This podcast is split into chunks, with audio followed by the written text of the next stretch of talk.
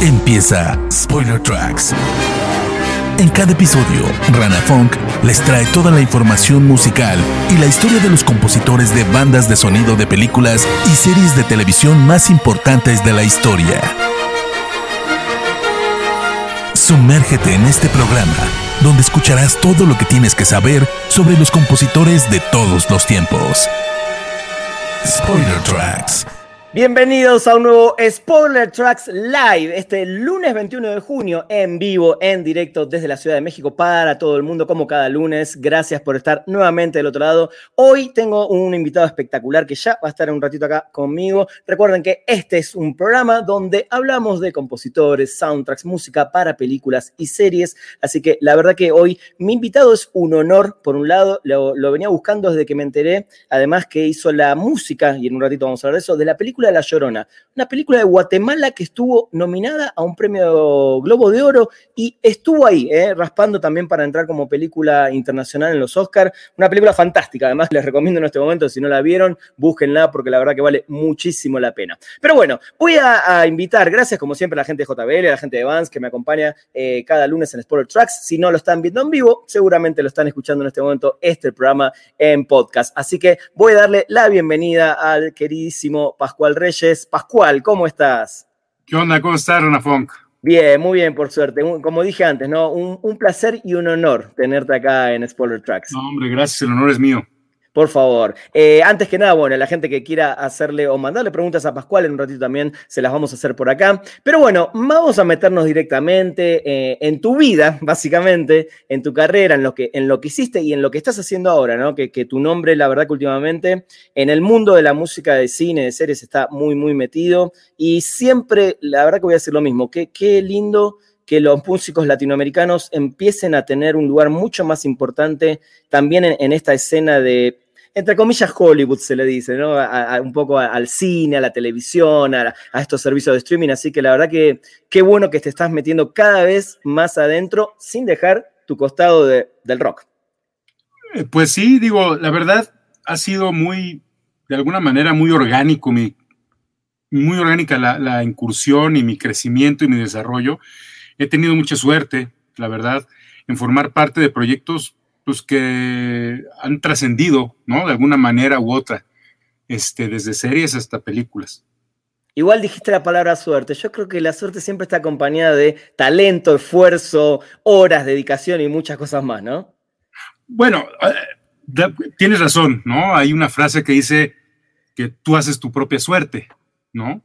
Eh, y sí, sí, claro, vamos, no es de que un día yo haya estado acostado en la cama y de pronto me llamaran y me empezaran a llamar, ¿no? Vamos, sí, eh, definitivamente eh, es una suerte que he trabajado y es una suerte que, que, también ha sido respaldada por resultados, ¿no? Pero, pero, pero vamos, la parte, esa parte fortuita, pues es la, la, el tamaño de los proyectos en el que he estado, la trascendencia que han tenido, ¿no? Que eso ya no tiene, uno ya no tiene este, eh, pues digamos, control sobre ello. Claro, tal cual, sí, estoy completamente de acuerdo. Pascual, vámonos a remontar casi 20 años atrás, eh, cuando arrancaste San Pascualito Rey, una banda que se hizo de abajo, del underground, y una banda que fue creciendo, creciendo, con una propuesta además muy interesante. Mira, yo te digo, sabes muy bien, vengo de Buenos Aires, cuna de muchas bandas muy interesantes, importantes en Latinoamérica, y con Pascualito Rey, con San Pascualito Rey, lograron también como un sonido no solo de rock, hasta por momentos parecen una banda inglesa, ¿no? Ese rock bien refinado, pero con características muy latinas también. ¿Cómo fue la construcción un poco de, del universo musical a través de los años de, esta banda? Bueno, eh, yo siempre, de cuando inicié este proyecto, junto, vamos, cuando, nos, cuando yo inicié el proyecto, que en realidad todo fue a partir de un demo con siete canciones, que yo programé, yo canté, nunca había cantado en mi vida. Eh, y se lo comparto a mis mejores amigos con quien yo palomeaba, tocaba eh, los domingos, ¿no? Para pasarla bien. Eh, y que a raíz de eso nace el grupo. Este, yo siempre, bueno, desde hace de un rato para atrás, de ese punto para atrás, había estado muy interesado en, en escuchar y adentrarme y recontextualizar la música popular mexicana en el sentido de que, vamos, todos conocemos los grandes clásicos de la música popular, ¿no? Desde, desde bolero, desde cumbia, desde grupero, lo que, o sea, la música popular mexicana como se le conoce. Sí. Y yo, y yo, yo quería recontextualizarlo en el rock, ¿sabes? Pero no, no hacer un cover, no, no, no de que un grupo de rock hiciera un cover de una cumbia tal cual, sino hacer una mixtura de elementos que yo escuchaba en ese entonces, de rock, de trip hop, etcétera, etcétera, con la música popular mexicana. Y esa fue la semilla de, este grupo, de San Pascualito Rey, ¿no? Eh, fue la semilla de, hacer canciones. Yo, tú te fijabas, las canciones, las canciones populares mexicanas, eh, el bolero, por ejemplo, son canciones perfectamente estructuradas en la letra, eh, armónicamente, melódicamente, son complejas, no te creas que es así como, a ver, échate esta, ¿no? No, claro. Si tú analizas, si tú analizas las voces principales con los acordes que están sucediendo, son, son complejas, ah, muchos de los boleros. Y yo quería, algo que yo quería, a mí me, siempre me gustó la poesía.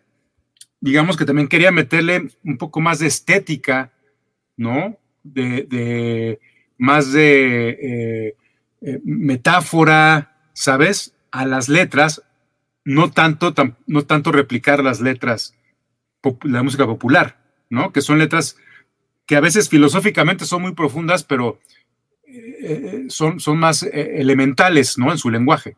y yo lo que quería era, si, si, yo quería ser honesto con mis canciones, pues tenía que tener un lenguaje que yo conociera y usara, ¿no?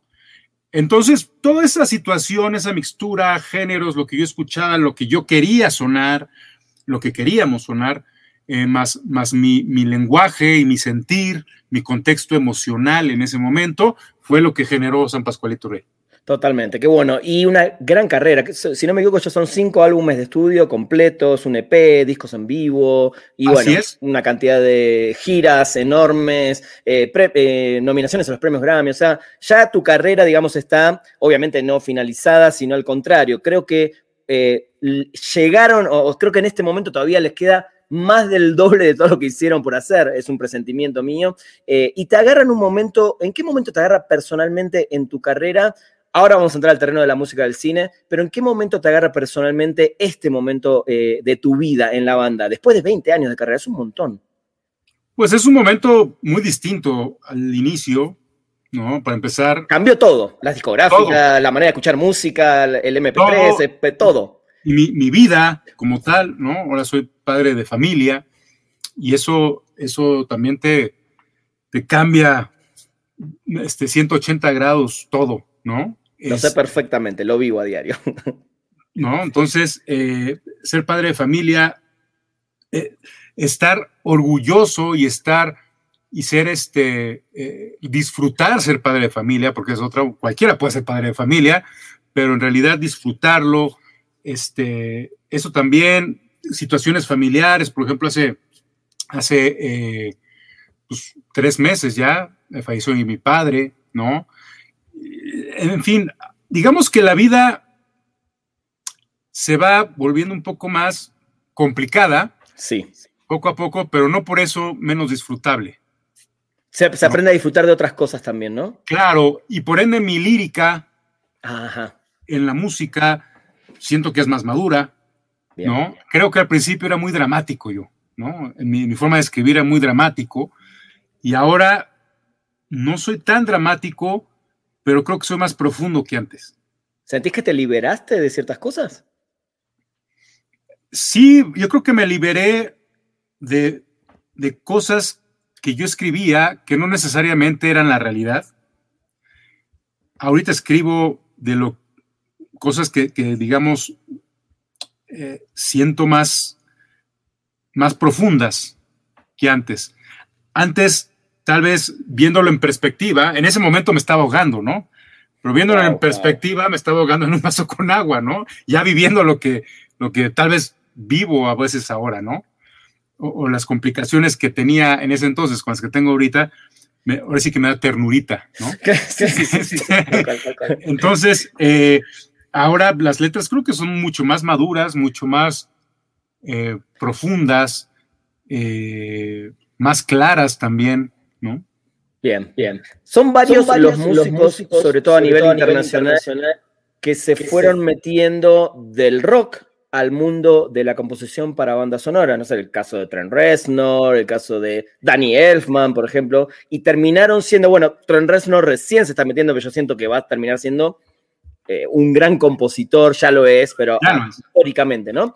Pero Danny Elfman es un caso muy claro, con Oingo Boingo, una banda que le iba muy bien en Los Ángeles, California, etcétera, y termina siendo un gran compositor de nuestra era de música de películas. Eh, ¿Te agarra medio a la mitad de carrera el empezar en la música para películas eh, y para series de televisión? ¿Cómo fue ese paso? ¿Tenías ya algo que, que, te llamaba la atención? ¿Era un sueño que tenías empezar también por ese lado o también fue casual?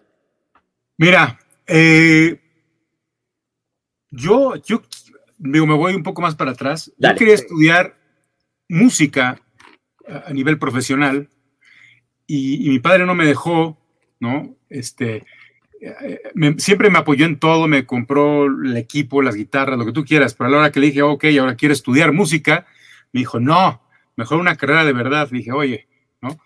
Total, eh, dije, bueno, ¿sabes qué? Entonces no me interesa lo que voy a estudiar. Este, pues te entrego el título y ya, ¿no? Claro. Pero a lo largo de, ese trayecto, yo estudié ciencias de la comunicación. Bien. A lo largo de ese trayecto, me enamoré de esa carrera también, ¿no? O sea, vamos, me identifiqué también. Entonces, durante la carrera, ese plan de ser músico ya, de alguna manera, yo ya lo veía un poco lejano, ¿no? Eh, cuando llego como por noveno semestre, ya en los últimos semestres, eh, en, la universidad donde estudiaba, tenías que hacer un cortometraje para, para graduarte. Y entonces eh, hice mi cortometraje, hice la música, eh, o sea, dije, bueno, pues voy a hacer la música de mi cortometraje. La hice junto a los que después fueron parte de la banda, que en ese momento era Nexus, y Juan, que hasta la fecha está en la banda. Este, y además, mis amigos que se iban graduando, les decía, oye, si te musicalizo la película, ah, órale. Entonces empecé a musicalizar películas en la escuela. Qué cool. Total, se acabó la carrera, dije, bueno, ya me voy a dedicar a ciencias de la comunicación. Y resulta que nunca conseguí trabajo de ciencias de comunicólogo, ¿no? Qué difícil. Y estaba en una crisis emocional, económica, familiar, de esos hoyos negros que de pronto se abren. Sí. Y dije, bueno, si así está de culera la vida, pues mejor que esté de culera con mi guitarra en la mano, ¿no? Por lo menos. Por lo menos, si me voy a morir de hambre, pues mejor que me muera de hambre con una guitarra, ¿no? Feliz, tal cual. Y en ese momento empecé a hacer el plan de ser el grupo. Bien. ¿No? Empecé a hacer el plan de ser el grupo. Dije, ¿qué necesito para para sostener un grupo, bueno, un trabajo de medio tiempo, la, la, la, la, la, la, ¿no? Y, me metí al Canal 11, este, que es uno de los canales públicos aquí en México más importantes. Me metí en Canal 11, estuve 15 años en el Canal 11.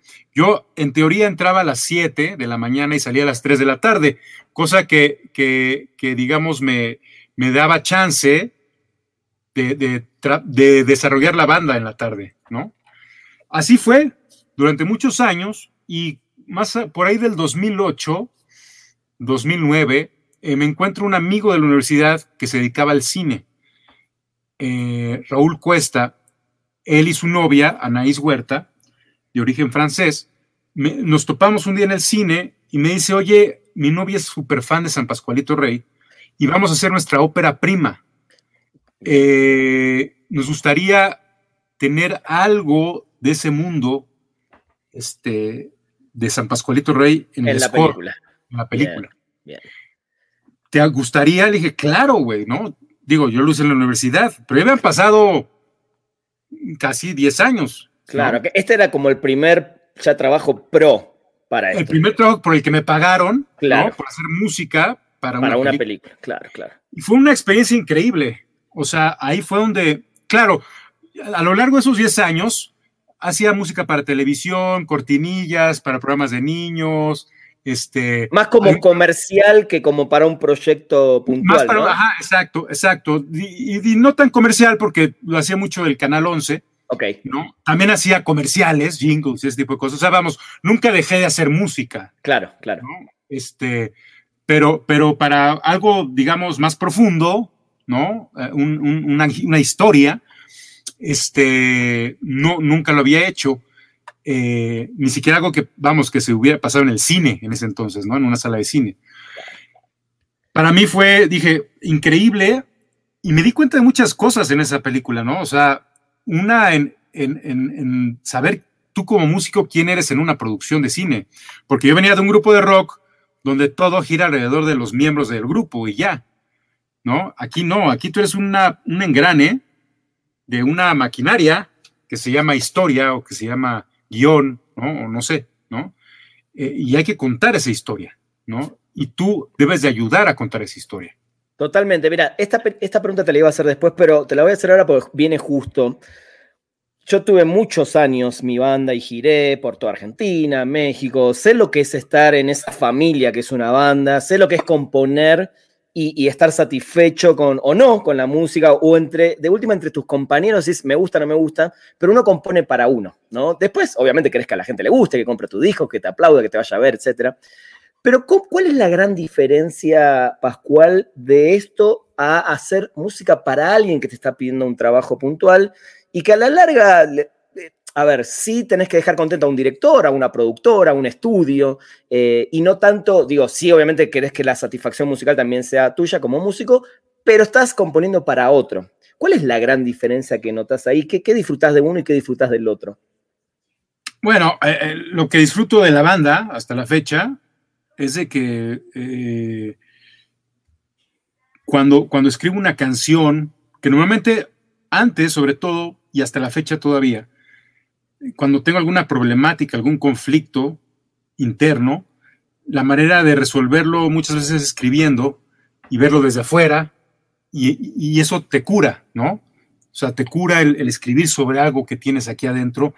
Eso te hace sentir muy bien. Después y tenés, el, tenés el extra de que tus compañeros de alguna manera también están acompañándote en eso. Y después es lo que iba, es lo que decir. Claro. Después la satisfacción de ver cómo esa canción agarra otra dimensión con todos tus compañeros, ¿no? Que, que, que, que nunca lo hubieras logrado de, solo, ¿sabes? Claro. Este, aquí en el cine, de alguna manera tú eres el líder de tu departamento, pero no basta con que a ti te guste, ¿no? O sea, hay, hay necesidades emocionales, emotivos, emotivas, que hay que satisfacer. Y, y, quien decide en una película eso es un director o en una serie un showrunner. ¿no? Claro. Y sin dar nombres, ¿te tocó en esta carrera de compositor de cine y televisión batallar contra, a ver, quise decir esto por, y, y, que te digan, no, bueno, no lo entiendo o quiero ir la música, quiero por otro lado? ¿Te toca batallar seguido con no, eso? Siempre, siempre, siempre. Es algo, o sea, vamos, casi no conozco a nadie que a la primera ya te diga ya, ok. Sí, ok, ¿no? Digo, hace poco hubo una discusión ahí con un, un, colega, ¿no? Este, de que dijo, oh, es la primera vez que, que sin, na, sí, casi, casi metí gol a la primera, ¿no? Sí. Este, es un, es un buen amigo y aparte lo admiro mucho, pero varios de nosotros fue, ay, güey, ¿cómo le hiciste, no? O sea, a mí jamás en la vida pasado, me ha pasado que tiro algo y ya, se acabó la película y gracias, ¿no? O sea, sí, sí, sí. está bien, o sea, puede pasar tal vez, ¿no? Pero no, es algo que, que también se va trabajando, se, claro. o sea, se tiene que trabajar, ¿sabes? Claro, el director debe de esculpirlo, debe de trabajarlo, este, eh, porque a veces ni el director mismo sabe bien qué quiere o cómo decirlo, ¿no? No es nada más que seas tú el que lo hagas bien o mal o lo hagas, ¿no? Más bien también luego no se saben expresar ni tienen, saber, ni tienen que saber por qué o claro. cómo expresarlo, porque son directores, no son músicos, y no harían música, ¿no? Sí. Pero eh, luego, luego es curioso, luego los directores que saben de música, luego son más problemáticos, porque casi, casi quieren hacer ellos la música sin hacerla, ¿no? Te iba a decir eso, sí. Ajá, este, Pero, pero por eso tú debes siempre estar como muy atento a palabras que dicen, a adjetivos que utilizan. Debes estar atento y, muy perceptivo y abierto a, qué es lo que ellos quieren eh, decir. Porque tampoco no basta con leer el guion. ¿no? Para tú cuando lees un libro y si tú y yo leemos el mismo libro, pues vamos a tener, va a tener su diferente interpretación. Claro. Entonces, no basta con leer el guion para saber de qué va, ¿no? O sea, el director o alguien, showrunner o productor, debe haber alguien que te lleve por donde va la película. Y en ese sentido, entiendo que es muy diferente cuando escribís eh, para una película música, que sabes que es una película de hora y media, dos horas, ponele. Dos horas y media, así como tope. En cambio, en una serie tenés mínimo, por lo general, ocho episodios de una hora. Ya estás hablando de cuatro o cinco o hasta seis veces más, creo, trabajo, porque entiendo que la música para series la vas escribiendo por episodios. Eh, ¿Qué disfrutas más? ¿Qué te cuesta más? Eh, y, o, hay algo en común entre la manera de escribir para películas y para series? Es, un poco distinto.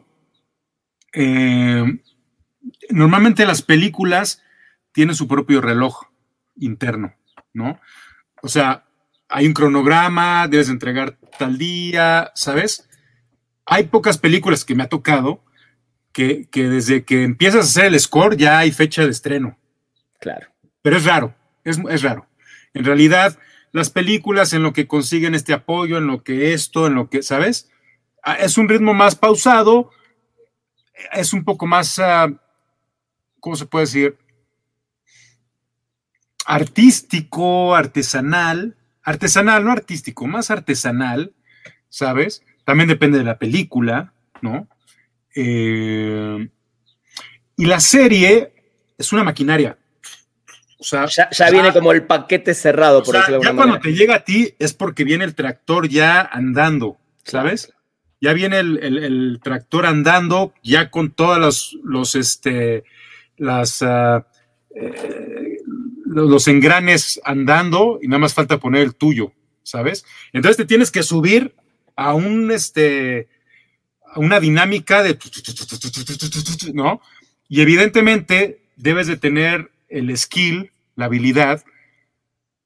Eso, eh, eh, para, para tener un equipo y empezar a generar temas, empezar a generar esto, y mientras tú estás trabajando en el capítulo 2, tu ingeniero está ordenando el capítulo 1 para mandarlo al copista y cuando estás en el capítulo 3, el copista lo manda a los músicos, mientras tú en el 4, antes de entrar al 4 ya, o, después de, hacer el capítulo 4, estás grabando el 1, 2 y 3 y 4 y saliendo de grabar los cuatro episodios, vuelves al tren, ¿no?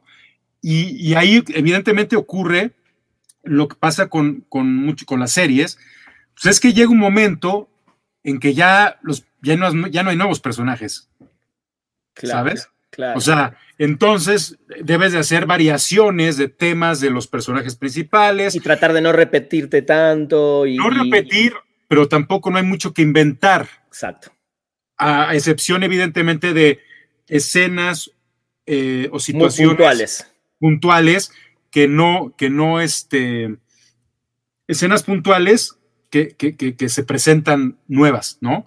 Pero ya personajes, por ejemplo, es raro que haya un nuevo personaje al final, o sea, a partir del, capítulo 5. Salvo que se te abra la puerta para una temporada siguiente o algo así, ¿no? que ya está planeada de antes también. Exacto, exacto. Entonces tú generas como líneas. Claro. Y hay gente alrededor tuya trabajando, ¿no? O sea, eh, eh, yo de menos cuando es una serie, tengo a alguien haciendo música adicional, este, que me ayuda con las variaciones, mientras yo estoy componiendo en el capítulo 7, él está haciendo variaciones del capítulo 8, así, ¿no? Porque, porque estás, estás a marchas forzadas, ¿no? Sí, Pascual, y al día de... de un, perdón, de un equipo... Diferente, además. 10 personas. Claro. De 10 personas, digamos, responsables de cada eh, no, como unas siete personas responsables de cada departamento. Wow. Más, más los que están abajo, ¿no? Y al día de hoy, digo, ya con la experiencia en películas y en series, sé que todo es trabajo, claramente, y, cada una de estas composiciones son diferentes para cada uno, pero ¿cuál disfrutas más?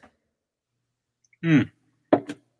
Este, las dos. Las dos. O sea, para mí, cada proyecto que, en el que me involucro es un reto nuevo. Este, pero del que sea, por ejemplo, a mí se me da mucho por mi, pues por mi emocionalidad, si se puede decir, las cosas más thriller, suspenso, oscuras. O sea, ya estás hablando de género, no importa si es película o serie, digamos. Ajá. Bien. Pero cuando me llega una comedia, es un reto, ¿sabes? O sea, he trabajado en comedias tanto de autor como comedias así que van directo para taquilla, ¿no? Este, y es un reto, o sea, porque me sacan de mi zona de confort. Qué, interesante lo que decís, porque en entrevistas con actores, cuando hablamos de, sus estrenos, por lo general también me dicen que lo más difícil es hacer reír a la gente, justamente.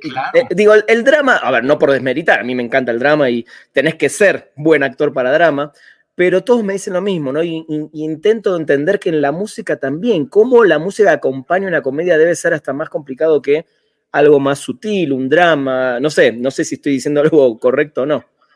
Claro, porque, porque digo, yo creo, no sé, vamos, la, vida es una, es una, este, es una tragicomedia. Un, dramedy, claro, sí, exacto, exacto. Un dramedy, ¿no? Sí, sí. Este, eh, de alguna manera, este, la vida se disfruta, es complicada y de momento hay sus destellos, ¿no? Sus destellos de carcajada, ¿no? Pero imagínate donde hay que mantener la carcajada o, hay que, ¿sabes? Sí, pues Es, complicado. A mí, a mí a veces se me complica y, luego estoy muy orgulloso cuando participo en, en, ese tipo de proyectos. He participado en proyectos, por ejemplo, hace pues ya varios años, había un programa, creo que de los programas más importantes infantiles en México, se llamaba Bisbirige. Era en el Canal 11 y era un clásico, o sea, los de mi generación, todos eran reporteros de Bisbirige. Y, y cuando hacía música para niños, no sabes cómo me divertía, ¿no? O sea, agarraba el sampler y empezaba a samplear pedos, empezaba a samplear lo que tú quieras y, era, era una, era, una, diversión total. Vamos, a lo, a lo que voy es que eh, creo que para ser músico de proyectos audiovisuales, cine, este, tele, eh, series, eh, debes de tener cierto músculo, ¿no? Un conocimiento musical, armónico, melódico, claro. etcétera, etcétera, ¿sabes? Claro, claro, totalmente.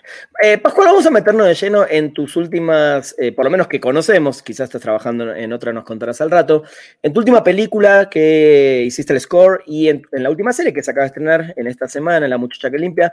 Vamos a, primero a, La Llorona, ¿no? Esta, gran, gran película del 2019, ganadora de premios, nominada Globo de Oro, eh, estuvo ahí a, penitas ahí por entrar en, los Oscars para película internacional. Contame un poco ¿Cómo te llega este proyecto y cómo lo trabajaste? Porque además entiendo, o por lo que escuché, te vas mucho por el lado de las cuerdas, algo bastante como sombrío, porque es una película de terror, pero es un terror político con un mensaje social, se escuchan unos coros, unas voces de fondo y algo de instrumentación autóctona, ¿no? De Guatemala.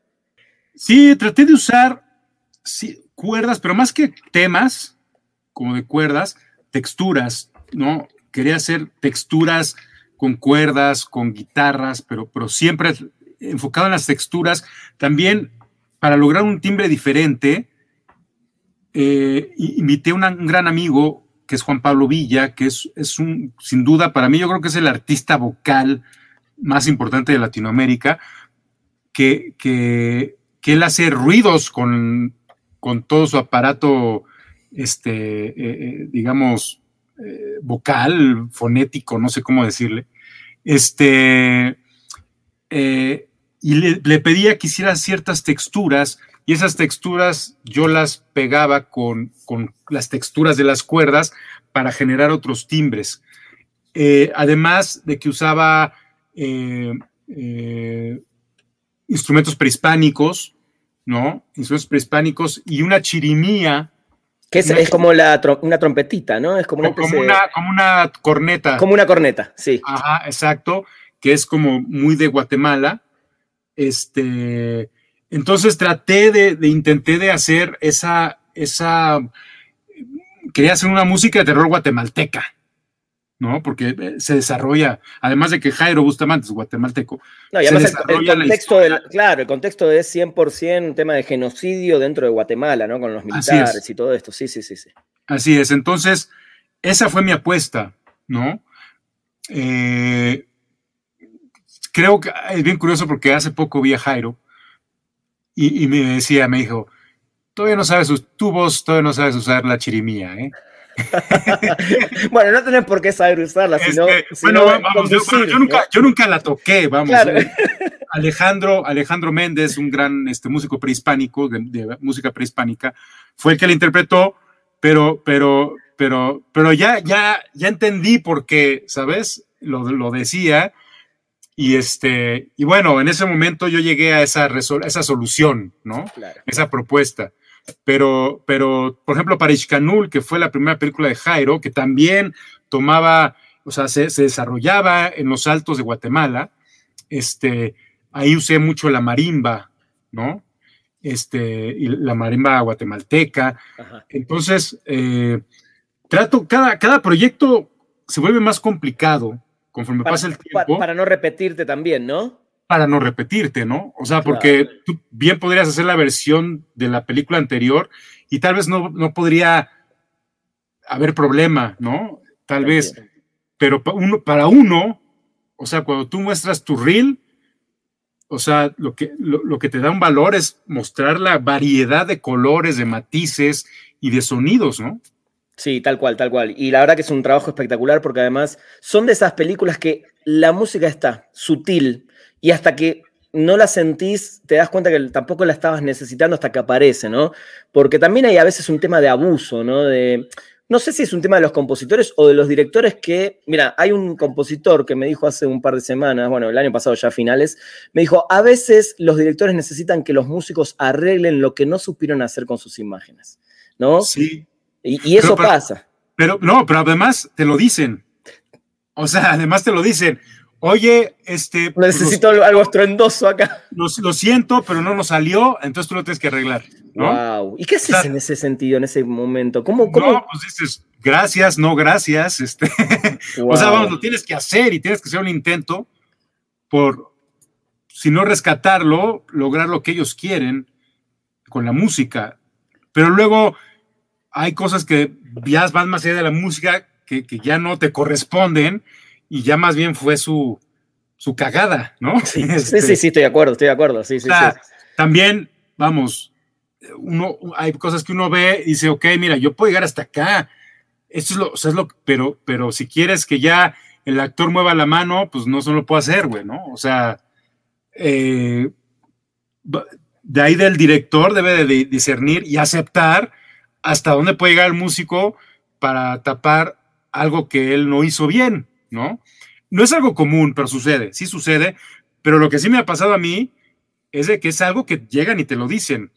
Aquí no nos pero salió. Mejor, ¿no? Que te lo digan, por lo menos. Sí, sí, claro. O sea, las veces que me ha pasado, sí me han dicho, este, oye, mira, la verdad es que pues no nos salió y creemos que con la música puede ayudar, ¿no? O sea, no es algo de que es una responsabilidad que tú tomes, ¿no? En mi caso, normalmente llegan y me lo dicen, ¿no?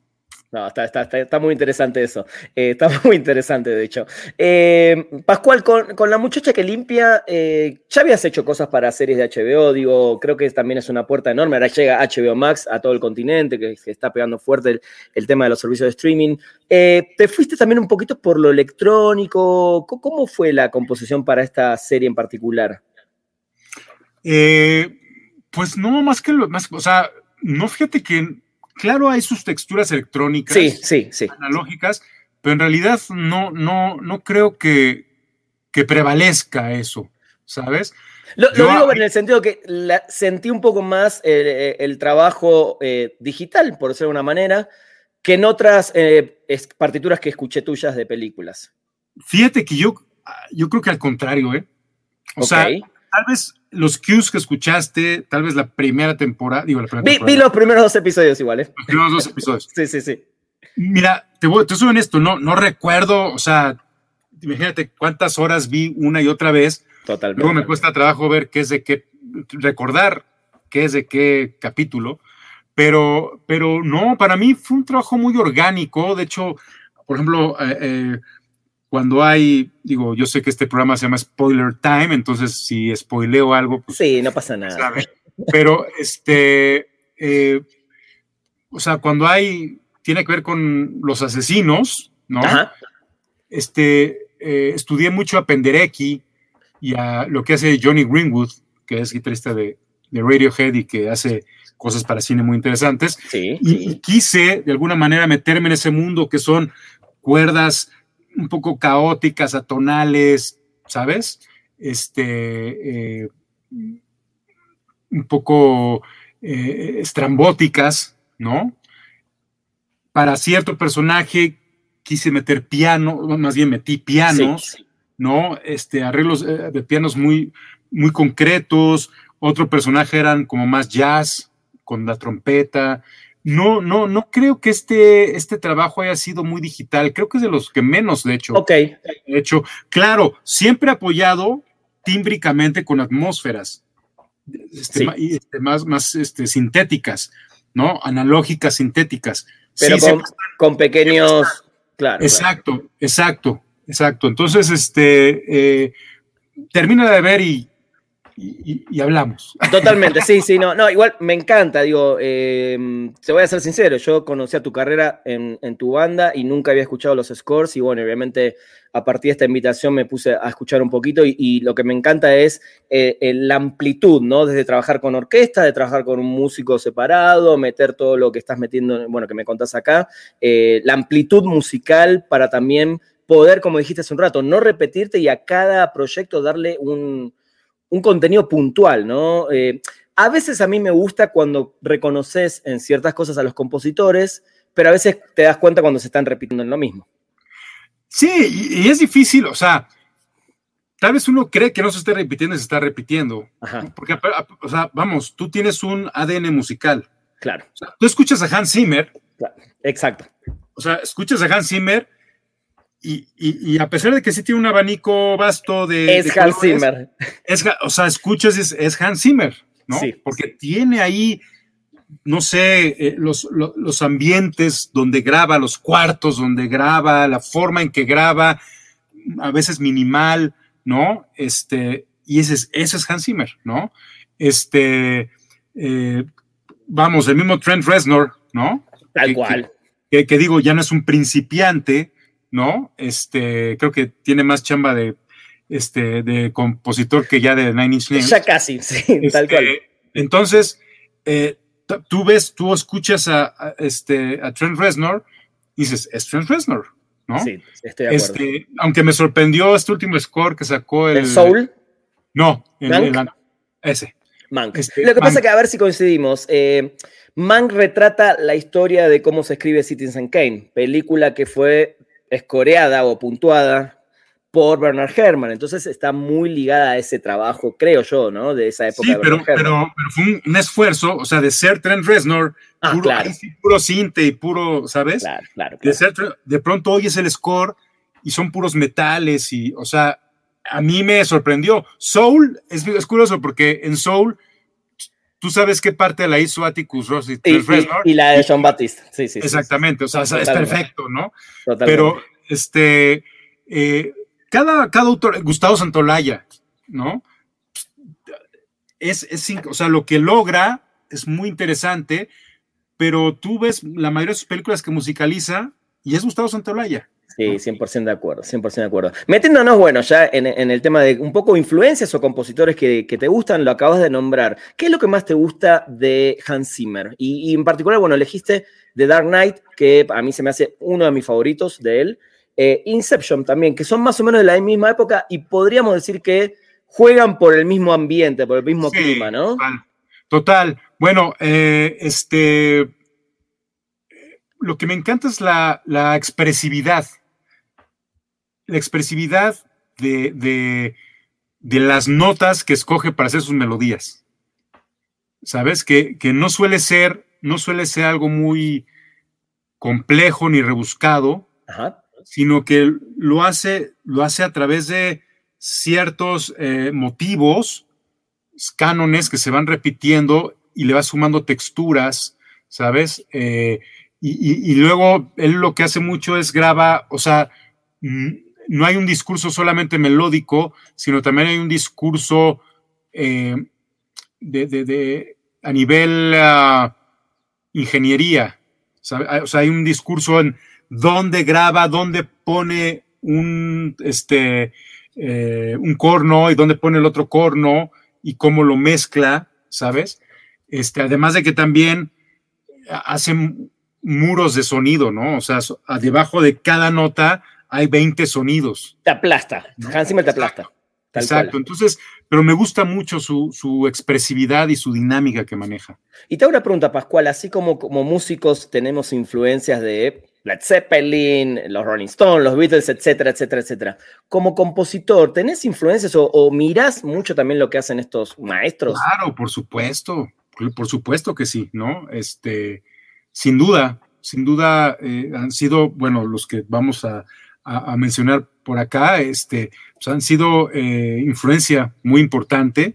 Este, mira, ahí está Nicolás Britel, ¿no? Maestro. maestro y, de los nuevitos, ¿no? Nicolás Britel, de los nuevitos. Exacto, es de la nueva generación, porque Hans Zimmer ya no es de la nueva generación. Tal cual. Hans Zimmer ya va un poco más para los clásicos de ahora, ¿no? Digo, yo crecí escuchando a John Williams y crecí escuchando a Ennio Morricone, ¿no? Eh, eh, digamos que John Williams y Ennio Morricone para mí fue mi punto de partida, ¿no? Este, eh, y ya después conocí esa generación de Hans Zimmer, ¿no? Por ejemplo. Daniel Elfman, Hans Zimmer. exactamente, Daniel Elfman también. Este, entonces, bueno, por ejemplo, Nicolas Britell, sobre todo este, este, este score. Moonlight. Moonlight es precioso, güey. Esto es, piano, de repente una orquesta muy cálida. Todo es súper pianísimo, es súper pianísimo, y de pronto son dos notas, pero tocadas por una viola así súper lento, y en realidad la textura de la cuerda es lo que importa, ¿sabes? Como que la cuerda suspira, ¿no? La cuerda empieza a suspirar, y eso, eso me mató. ¿Tuviste la chance de ver Cruella, la película de Disney? No, aún no. Está en el cine ahorita, ¿no? Sí, seguramente, sí, está en el cine. Seguramente escuchaste que todo el mundo habla del soundtrack. Ajá, porque, Es, porque es un. La verdad que es una. A mí me cansó porque es una recopilación de 50.000 hits de, de, buenísimas canciones, pero decís, y él hace la música, nadie habló de la música, y los pequeños momentos donde entra Nicolás Britell en la película de Cruella, cuando la veas, por favor, decime qué te parecieron, ¿no? Porque son esos músicos que también, ¿no? Vienen ganando premios y son esta generación, Justin Horwitz, eh, Nicolás Britell, estos, que vienen ahora con todo, ¿no? ¿Cómo se llama? Goranson, ¿no? Ludwig Goranson, que bueno, justo, justo vamos a hablar ahora, porque además eh, debo decir que es eh, uno de mis tres compositores favoritos del momento o de estos años. Eh, y elegiste puntualmente Mandalorian, que se me hace una, cosa brillante, y además él tuvo el gran reto de básicamente suplir, ¿no? Entre comillas, a John Williams, ¿no? Meter una música que no tiene, en, primera escucha no tiene nada de, de, la música original de Star Wars, después le vas encontrando ciertos aspectos, pero se fue para otro lado. Eh, este tipo es un genio y un innovador total, no sé si opinas lo mismo. Claro, claro, este, eh, este, yo, yo, lo, yo lo, vamos, yo lo había escuchado sin saber que era él en Black Panther. Sí, increíble trabajo. El de Black También, que fue un trabajo increíble, pero, pero la verdad, no lo ubicaba como, como este Ludwig Göransson, ¿no? Claro. Ya con, ya con Mandalorian, el score, digo, la, serie, que seguramente ya todo el mundo la vio, la serie es una chingonería, güey, ¿no? o sea, eh, eh, pero la música me llamó mucho la atención porque en efecto, uno está acostumbrado a ver Star Wars con esas este, grandilocuentes este, ensambles, orquestas, ¿sabes? Haciendo grandes temas este, melódicos, etcétera, etcétera. Y de pronto, esta música tan minimal, ¿no? Tan orgánica, este, que me llamó la atención y pues lo investigué, este, Ludwig Goranson y, también hizo Tenet y también hizo, ¿no? Entonces, de alguna hecho, manera... él suplanta a Hans Zimmer por primera vez en años en una película de Nolan creo que es el, es el primer güey eh, que, después de Hans Zimmer, más bien, es el que viene a tomar el lugar de Hans Zimmer, que aparte Hans Zimmer es fan de, de Ludwig Göransson, o sea, él lo ha dicho, o sea, me dice, eres, soy tu fan, güey, ¿no? En un, hubo una plática de algunos compositores y, dijo Hans Zimmer, déjame decirte que me encanta lo que haces, güey. Increíble. Te morís un día que uno así te tire eso, así te. no mames, no me cago. Ya va a pasar, te puedo asegurar que eso va a pasar. te, lo puedo asegurar, Pascual. No, este tipo es un genio, además eh, produjo todos los discos de Charlie Gambino, o sea, también es un, exacto. Es un, sueco, es un sueco que respira hip hop, una cosa muy, muy extraña. Muy sí, es cierto. Y eso me enteré hace poco, de que había producido a Charlie, a Charlie Gambino, la de This is America, por ejemplo, que es un es una de mis mejores rolas de hip hop que hay, además de un video bestial. Este, pero que yo, cuando dije que lo produjo este Ludwig, o sea, no, podía creerlo. Impresionante, ya ganó el Oscar, ya ganó el Globo de Oro, ganó Grammys por los discos de Charlie Gambino, es un tipo impresionante y bueno, a mí sí, hay un poquito del estudio de música africana de Black Panther metida en Mandalorian eh, de, de, Sí, seguramente dijo, o sea, ese viaje que hice a África. Le sacamos provecho a full. Le, tengo que sacar provecho, ¿no? Totalmente, totalmente. Bueno, hablamos hace un ratito de Trent Reznor. Para mí, eh, el otro que ya de entrada, de entrada con su primer score, que fue el de Social Network, ya ganó un Oscar. O sea, se metió en su primera aparición en el cine, ya se metió a, a los miembros de la academia y al mundo en el bolsillo este Trent Reznor. ¿Qué es lo que más te llama la atención? Olvidándonos que viene de Nine Inch Nails. Eh, si lo hubieras escuchado directamente, digo, sé que es difícil separarlo porque es una música oscura, electrónica, industrial, pero ¿qué es lo que más te gusta de su composición para, bueno, en este caso Watchmen, que es una serie? Bueno, eh, en realidad, fíjate, cuando, me, cuando dije, puta, ¿qué, qué, qué, qué película de Trent Reznor que él haya musicalizado con Atticus Ross, porque bueno, nada, todo el mundo se olvida de Atticus Ross, que además también está en Nine Inch Nails. Exacto. Este, eh, como, como, como dije, es que Trent tiene, y, Atticus tienen una huella muy, muy de ellos, que, que, no importa cuál película, no es que suene igual, pero, pero están tan chingonas, ¿sabes? Que es un poco difícil y, este, escoger. Y, bueno, la que primero que se me vino a la mente fue la de Watchmen, ¿no? Sí. Eh, yo creo que, vamos, lo, que me gusta de ellos, desde Nine Inch Nails, que lo siguen haciendo en el score, es esa fragilidad que de pronto se puede volver muy violenta, ¿no?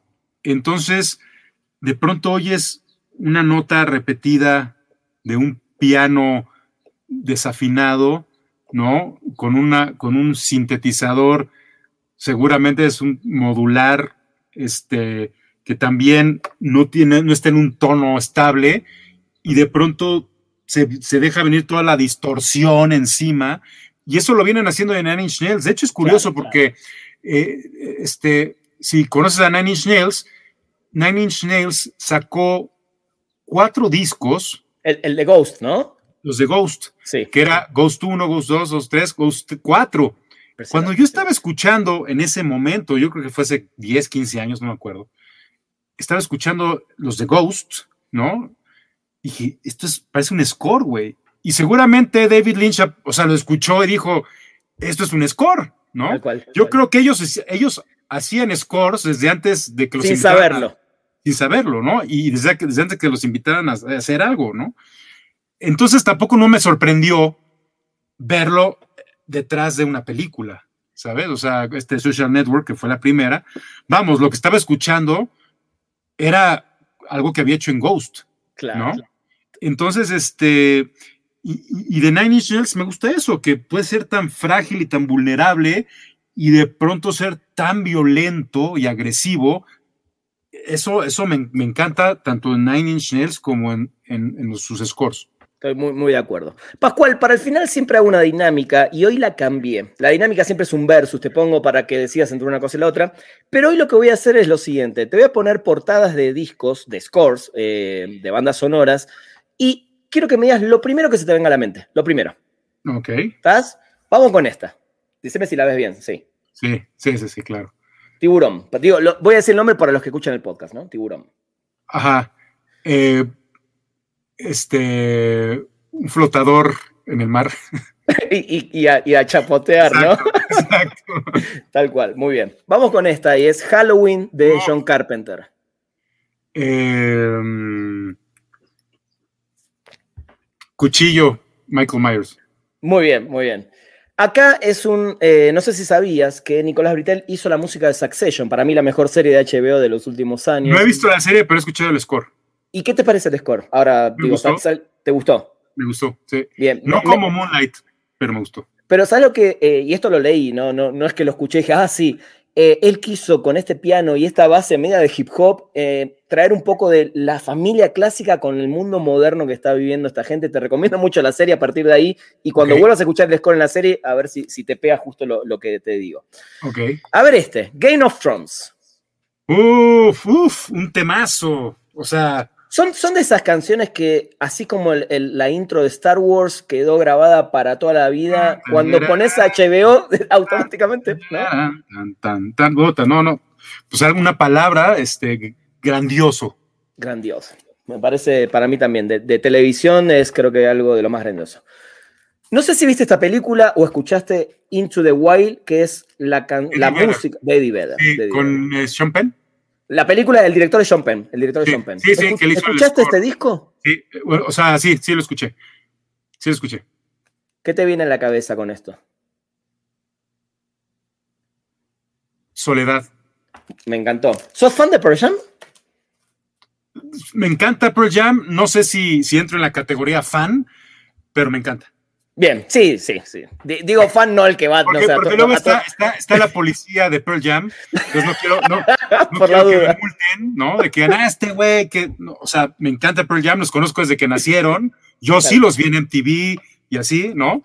Este, no me pueden decir que no los conozco, este, pero bueno, hay una policía ahí de Pearl Jam, ¿no? Por la duda, está muy bien, está muy bien, hay, que atajarse. Joker. Uf, uf, uf, uf. Hildur Nunca puedo. Este... Good Good No, precioso. O sea. Chelo, eh, chelo, chelo. O, sea, pero aparte la textura del chelo, cómo está grabada, güey, ¿no? Este, me encantó. Eh, además de que la película es grandiosa. O sea, jamás en mi vida me hubiera imaginado un, este tipo de Joker, ¿no? Bien. Este, me encantó. Bien.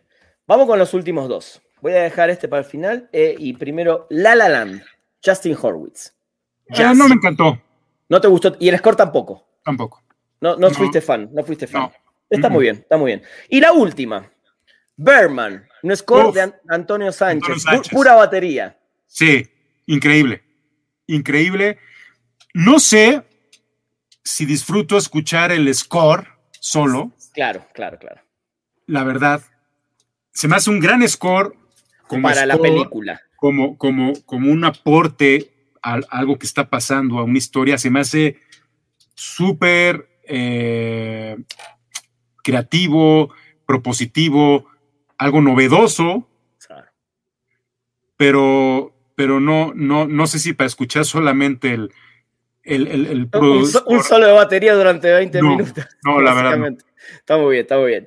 Eh, Pascual, para el cierre, eh, siempre les hago una pregunta a mis invitados eh, y es, si en algún momento se hace un documental de tu vida, de tu carrera, se cuenta toda tu historia, ¿quién debería dirigirla? ¿Qué compositor o banda debería musicalizarla? No vale tu banda porque esa se escucharía, seguramente se escucharía y está bien. ¿Y quién o qué actor debería interpretar a Pascual Reyes? Oh, este, ay, güey, qué pregunta. Eh, bueno, mira, yo creo, hay, hay, un, hay un proyecto andando. Ok. Que, Se puede spoilear, ¿no? Sí. Sí, sí, sí, es un proyecto que, que, vamos, tiene vida, no sé, no sabemos cuándo pueda eh, ver, ver la luz es un documental, no de mí, no, no, no, no, no, no de mí. Este es un documental de San Pascualito Rey. Bien. Este. Y, en ese documental lo dirige Rubén Imas y Juliana Olaizola. Ok. Que, que, acaban de estar en Venecia con Selva Trágica, que acaba de salir en Netflix. Sí, buenísima. Que Alex Otaola, Alex Otaola hizo score, quien fue durante 10 años guitarrista de San Pascualito Rey, y con quien yo he hecho score también para, para Yulene y Rubén en Epitafio. Este, eh, ellos, además de que conocen a la banda a la perfección, me conocen a mí, y aparte hay un, a la par, hay un libro biográfico de San Pascualito Rey, que lo está escribiendo Alejandro González Castillo, que es un gran periodista, eh, de, digamos, del, rock, que incluso él ahorita es editor de Marvin. Este, y ese, ese libro ya está casi a punto de ver la luz. Muy bien. Y, se volvió parte también del documental, como una especie de hilo conductor. Entonces. Él podría escribir la historia y ellos, dirigirla. Él, él, me conoce muy bien, muy bien, igual que me conoce Rubén y Yulene. Me encanta. Entonces, ese mismo equipo podría tener algo que decir de mí. Ahora, ¿quién actuaría en lugar mío? No tengo ni puta idea. O sea, tendría que ser feo, güey. Eso de entrada. Este, pero, pero, pero, no sé, güey, no, no, te podría decir quién, ¿no? ok, eh, la podemos dejar esa, esa que, la gente después nos diga quién podría ser. Y la música, ¿quién, quién te gustaría que componga la música de, de tu documental, de tu historia? O sea, no sé, ¿quién podría componer una música en mi historia? Este, pues Gustavo Santolaya. Ahí tenés, ahí tenés. Muy bien, muy bien, muy bien. Ahí nomás, ahí nomás. Me encantó, me encantó. Pascual, ¿alguna, ¿algo que se pueda contar de próximos scores en los que estés trabajando o todavía no, no hay proyecto? No, actualmente digo, está esta que se acaba de estrenar ayer, de la muchacha que limpia. Ah, estoy en algunos procesos que ahorita no puedo, no puedo decir mucho. Estoy en una película, un proceso en una serie, este, eh, y, pues nada, con San Pascualito Rey acabo de sacar un sencillo que se llama Tecolotes con la Marisol de la Santa Cecilia, eh, que, le fue muy bien. Estamos por sacar otro featuring eh, de una rola que se llama Me da miedo la vida, eh, con alguien más que tampoco no puedo spoilear ahorita, este, pero es alguien, es un ícono ya del rock, este, tiene un grupazo muy famoso aquí en México, este, y vamos a hacer nuestro featuring, un tercer sencillo con una banda española también de culto. Entonces, eh, estamos, estamos trabajando, estamos haciendo ciertos, algún cover por ahí muy chingón que va a salir próximamente. Hay cosas, hay rolas nuevas. Hay mucho material de San Pascualito Rey y del score, pues estoy en estos procesos, ¿no? Este, que ojalá se, se, concreten pronto. Muy bien, Pascual, la verdad que estás, eh, venís haciendo un trabajo impresionante hace muchos años y, y qué bueno tenerte también en el mundo del entretenimiento, no solo de la música, sino también en el cine, las series, así que seguramente te, vamos a estar escuchando pronto con, con, todo esto que nos contaste. Muchas gracias, canal, es un placer estar aquí, de verdad, este, y, y pues gracias a todo tu auditorio también. Gracias, un honor enorme, Pascual, te mando un abrazo enorme. Igual, gracias. Gracias, gente. Esto fue un nuevo Spoiler Tracks Live. Nos encontramos el próximo lunes a las 6 de la tarde. Adiós. Esto fue Spoiler Tracks. Los esperamos en el próximo episodio con más información y la música de los mejores compositores de bandas de sonido de películas y series de televisión de la historia. Spoiler Tracks.